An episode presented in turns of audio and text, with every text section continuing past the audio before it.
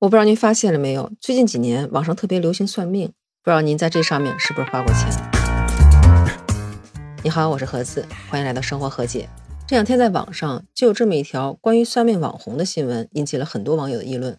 根据江淮晨报的报道，在安徽有一个算命网红叫颐和宽哥，他的真实名字是刘某柱。这个人呢，是因为大量发布替人算命消灾这样的宣传封建迷信活动的内容，结果被警方依法拘留了。他对外宣称呢，自己是可以看运势、血运、姻缘、驱邪、看病，还可以给逝去的亲人超度。听起来是不是还挺神的？网友还给他起了一个绰号，叫“神算子”。在他的微博账号下有三点八万的粉丝。据说他算一卦就要三百块钱，还挺贵的吧？就靠这个生意，他三年就赚了二百多万，真可谓是生财有道。可能有些朋友会觉得，那贵点贵点吧，算得准就行。可是如果您知道他是怎么算的，肯定就不这么想了。在警方询问的过程中呢，他说算命的时候一般会要求客户把姓名、生辰八字，还有素颜照片、考试地址、座位号这样的信息发给他。之后的过程呢就比较气人了，他不是自己真的算，而是利用某算命软件把对方的生辰八字输入进去，之后呢再按照软件所提供的内容，根据客户实际情况和需求，说出他们想听的话。最有意思的是，当他被抓的时候，警方问他有没有算到自己会被抓时。这位神算子先生却说，算命都是骗人的，主要靠揣摩客户的心理，按照客户需求看单下菜。这新闻听起来貌似就是一个普通的诈骗的案件嘛？为什么出来之后会引起这么多网友的关注和讨论呢？我注意到网上关于这个新闻出现了这样一条讨论：说算命是科学还是迷信骗人？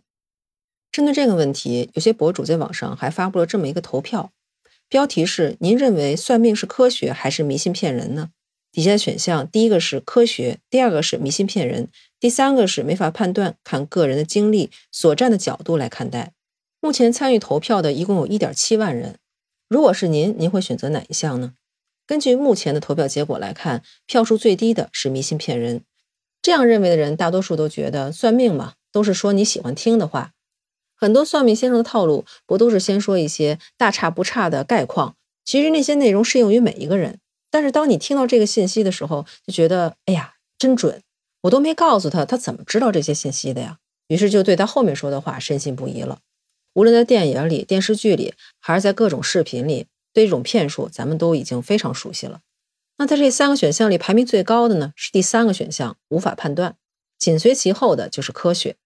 这一点七万人里，有将近四千人投了科学这个选项，而且在这个投票的下面，有很多人引用了很多著名科学家曾经提到的一句话：“科学的尽头是玄学。”更有一些网友提到了《周易》这本书，《周易》其实是《易经》中的其中一本，另外两本，一本叫《连山》，一本叫《归藏》，就是《三字经》里曾经提到的，有连山，有归藏，有周易，三易详，指的就是这三本书。但是连山和归藏这两本书呢，据说已经失传了。只有《周易》这本书传世至今，他们是自古以来非常有名的占卜的书籍。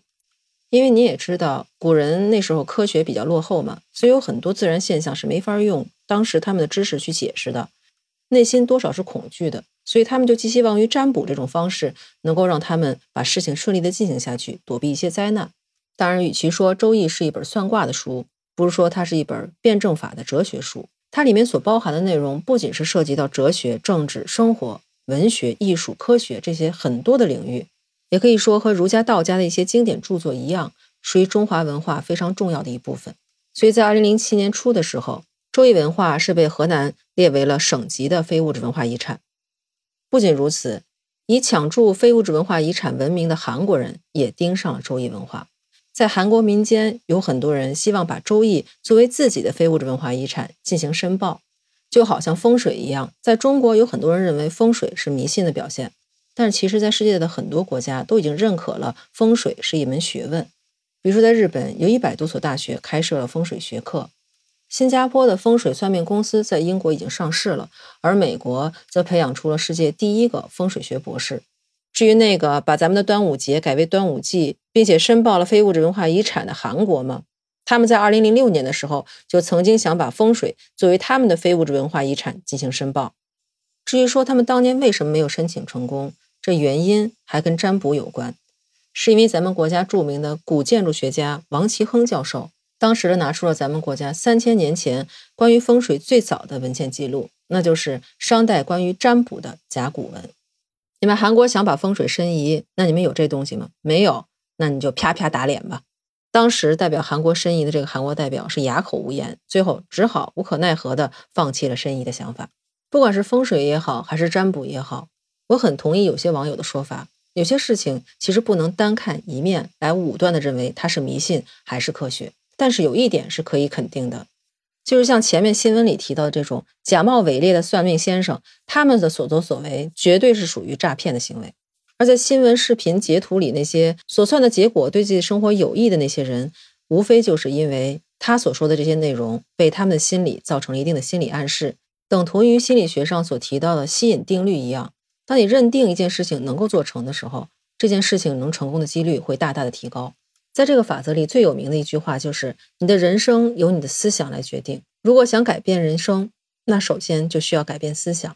正向的思想总能吸引正向的结果。如果你坚信你的人生在某些方面一定会取得成功的话，并且为这件事情不断的付出努力，那最后的结果一定是在这些方面你会取得成功。虽然可能不会以你所期待那些方式，但是一定会达到最终的目的。当然，如果您对这方面感兴趣的话，也可以在网上买有关吸引力法则的书籍来了解一下，也许对你的生活会有帮助呢。不知道您对这期节目有什么看法？您觉得算命是迷信还是一种文化呢？欢迎在评论区告诉我，咱们在评论区接着聊。但是如果您喜欢我的节目，希望能加入粉丝团的话，也可以在那个绿色可以聊天的软件中搜索“盒子”的拼音八八六八八，就可以找到我了。期待与您以另外一种形式聊天。那这期就到这里，感谢您收听《生活和解》，我是盒子，咱们下期见，拜拜。